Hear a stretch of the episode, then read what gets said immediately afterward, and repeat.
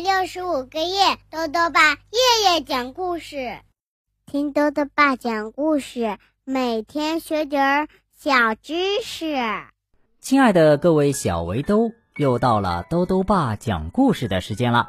今天呢，豆豆爸要讲的故事是《班上的女巫》，作者呢是法国的伯里埃尔，周国强翻译，由长江少年儿童出版社出版。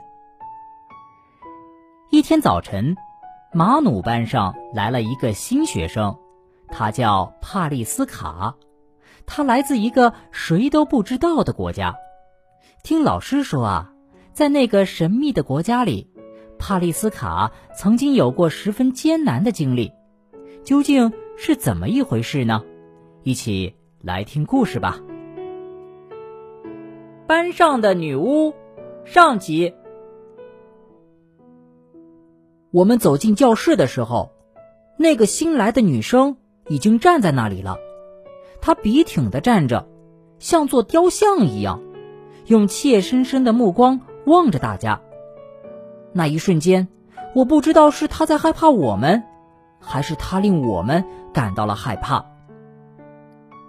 我们一反常态，没像平时那样又吵又闹，而是安静的坐到自己的位置上。菲利克斯悄悄地说：“瞧，他那双手有多脏啊！”桑德丽娜低声说：“不是脏，是手上面刺了花纹。”我的老师正在教室门口和校长说话，校长用低低的声音说出了一些很复杂的词，像什么“受过创伤”“卡拉甘达”什么的。我隐约还听到了“噩梦”。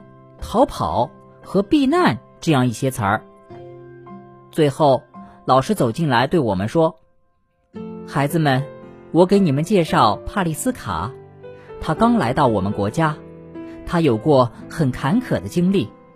等他准备好了，他会给你们讲讲他的故事的。我希望你们能友好的接纳他。”老师的目光扫视了整个教室。最后停留在我旁边的空位上，他说：“马努，就由你来帮助帕利斯卡吧，请把你的铅笔借给他，并帮他解答一些他不懂的问题。如果他遇上难题，你就来告诉我好吗？”这让我有点担心，这个女孩会遇上什么难题呢？我试探着向她提问。至少该知道他来自哪个国家吧？可他并没有回答我，也许是他没听懂。他只是说：“铅笔的碎了。”我按照法语的正确语法纠正他说：“铅笔是复数的话，动词要变位的。”这是他母语的语言习惯造成的。他在每个意义上面都加了尖音符。结果，铅笔这个词听上去就成了复数。我把卷笔刀借给他，可他又说了一遍：“铅笔的碎了。”接着，他打了个奇怪的手势，他用双手碰了碰前额，又碰了碰嘴唇，然后把手指伸向我。我莫名其妙地模仿着，这像是个画十字的动作。这也许是他们那里的一种礼节吧。当我伸出手的时候，帕里斯卡赶快把他的铅笔放在了我的手心里。这时我才明白，原来他们那里没有卷笔刀，他要我帮他削铅笔呀。恐怕他来自一个十分贫困的国家吧。整整一天，帕里斯卡没问过一个问题，好像。在他的语言里不存在问号，可是每当他打出那个奇怪的手势时，我就知道又要给他帮个什么忙了。下课的铃声终于敲响了，我跑到院子里去找我那些朋友，可是我刚到外面就听到帕利斯卡的声音：“这书包太沉了，真累。”他不由分说的把书包递给了我。这让我的朋友们怎么想？我可不想让自己变成这个新来的女生的跟班儿。于是我大声说道：“我知道老师想要我送你回去，不过得等会儿，我现在正忙着呢，我还要玩一会儿。”帕丽斯卡又打出了那个手势，然后把书包竖在我的脚边，自顾自地朝跷跷板走去了。桑德丽娜说：“好奇怪哦，他好像来自有国王和王后的时代。难道他不明白我们生活在一个自由的国家里吗？这儿没有奴隶的。”我答道：“太夸张了吧！我可不是他的奴隶，他其实挺客气的。”吕卡笑着推了我一把：“嘿，马努好像是恋爱了。”桑德丽娜补充说。帕丽斯卡的手势怪怪的，他是在给你施魔法吧？接下去还会说出什么话来呢？这样的蠢话我是不会搭理的。我宁可和帕丽斯卡一起走，哪怕让我一个肩膀背一个书包，也不想和这些笨蛋在一起。我并不觉得背两个书包有多累。到路口后，帕丽斯卡让我停下，说。你的家，他是不是想去我家？我说，我就住在这附近，在这条路的前面。于是他双手在胸前合十，像要祈祷似的。然后他拿起书包走了。也许在他们的语言里没有表示谢谢的词儿吧。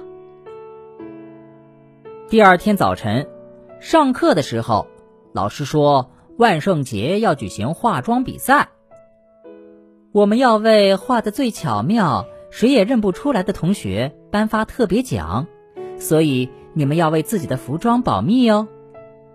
突然，帕丽斯卡站了起来，又打出了那个手势，问道：“这个万圣节是什么？”真令人惊讶，帕丽斯卡刚才提出了一个真正的问题。句子后面终于带了个问号。菲利克斯答道：“这是个节日，这一天我们可以挨家挨户的去要糖吃。”桑德丽娜补充道：“还可以为贫困国家的儿童募集一些钱呢。”帕丽斯卡没有反应，也许他并不是来自那么贫困的国家。老师利用这个机会解释说。万圣节最初是亡灵的节日。突然，他看了一眼帕丽斯卡，停住了不说，仿佛自己刚才说了一句错话似的。那么，在帕丽斯卡的噩梦里，是不是也有亡灵呢？吕卡什么都没发觉，脱口而出：“正是因为这样，所以大家打扮成幽灵、吸血鬼、恶魔。”桑德丽娜打断他的话说。还可以打扮成公主和仙女。帕丽斯卡的眼睛闪出了光芒，她好像挺喜欢化妆的。那么，她会打扮成恶魔还是仙女呢？好了，小围兜，今天的故事先讲到这里。帕丽斯卡所打出的手势，真的是在施魔法吗？欢迎继续收听明天的故事。最后呢，又到了我们的小知识环节。今天啊，豆豆爸要讲的问题是：节能灯有哪些好处？豆豆爸告诉你呀，过去呢，我们用的灯啊，很多都是白炽灯。这种灯的灯丝呢，温度可以达到两千度，从而发出明亮的光芒。但是呢，发热也浪费大量能量。而节能灯呢，发热量就很少了。七瓦的节能灯亮度相当于四十瓦的白炽灯，节约了大量能源。同时呢，白炽灯的寿命大约是一千个小时，而节能灯的寿命可以达到五千小时以上。豆豆爸还想问问小围兜，万圣节就是化妆舞会，那么你会把自己化妆成什么呢？如果想要告诉豆豆爸，就到微信里来留言吧，要记得豆豆爸的公众号哦，查询“豆豆爸讲故事”这六个字就能找到啦。好啦，我们明天。再见。